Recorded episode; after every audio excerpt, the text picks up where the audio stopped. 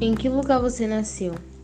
Eu nasci no estado do Ceará, na cidade de Boa Viagem. Me fala uma alimentação típica do lugar. Uma alimentação típica era cuscuz, baião de dois. Me fala assim uma coisa na infância que você gostava de comer. A minha alimentação da infância era o que eu mais gostava era farinha com leite. É algo bem típico de lá também. Me fala uma receita tradicional da tua família.